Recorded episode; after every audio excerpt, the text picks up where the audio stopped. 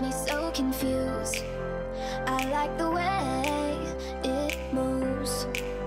I'll show you something good. Let me get close to you, close to 嗨，各位同学，大家好，我是奥老师，欢迎大家来到今天这一期的英语口语每日养成。今天的话呢，我们在节目当中要学习的台词相对来说比较简单，先来一起看一下。I like that Hemingway gets to the point. I like that Hemingway gets to the point. I like that Hemingway gets to the point. 我喜欢海明威的开门见山。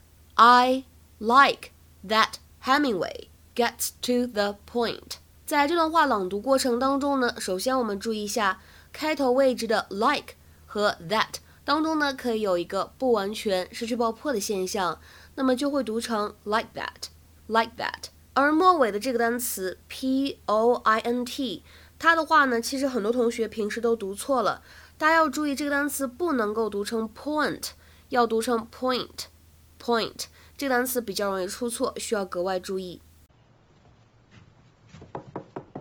Hey buddy, what you reading? The Old Man and the Sea. You like it? I like that Hemingway gets to the point. You read a lot of his stuff? That was a hint, Jay. Oh. Oh, okay.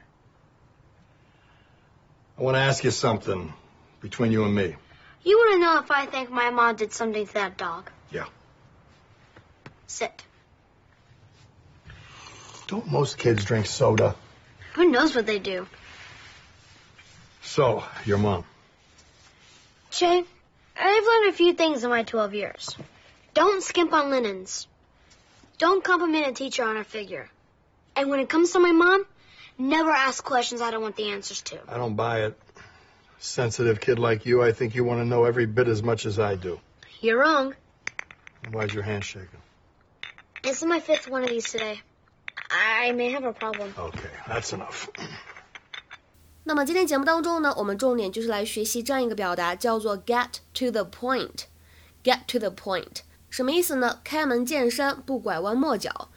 To reach the most important or crucial part of something， 或者呢，可以理解成为 to stop talking about unimportant details and say what is most important。下面呢，我们来看一些例子。第一个，I wish he would get to the point。我真希望他能够开门见山，有啥说啥。I wish he would get to the point。那么第二个，He came to the point at once. He said, "You did a splendid job on this case." 他非常直白地夸奖了我，说道：“这个案子你做得非常的不错。” He came to the point at once. He said, "You did a splendid job on this case." 那么再比如说最后一个例子，We haven't got all day, so please get to the point. 我们可没有一整天的时间，所以请你抓重点说，开门见山。We haven't got all day, so please get to the point. 那我们今天在节目当中学到的这个短语 get to the point，其实呢当中的动词我们也可以换成 come，come to the point。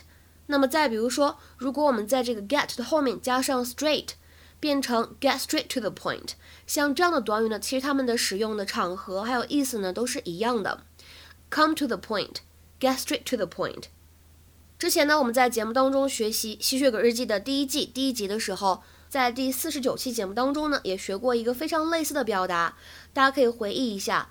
当时那期节目当中的台词是 "Let's just cut to the chase"，Let's just cut to the chase. 让我们直奔主题吧，开门见山吧，不要拐弯抹角。其实呢，这个 cut to the chase 跟我们说的这个 get to the point 是一个意思，经常会替换使用。get to the point，cut to the chase。今天的话呢，请同学们尝试翻译下面这个句子，并留言在文章的留言区。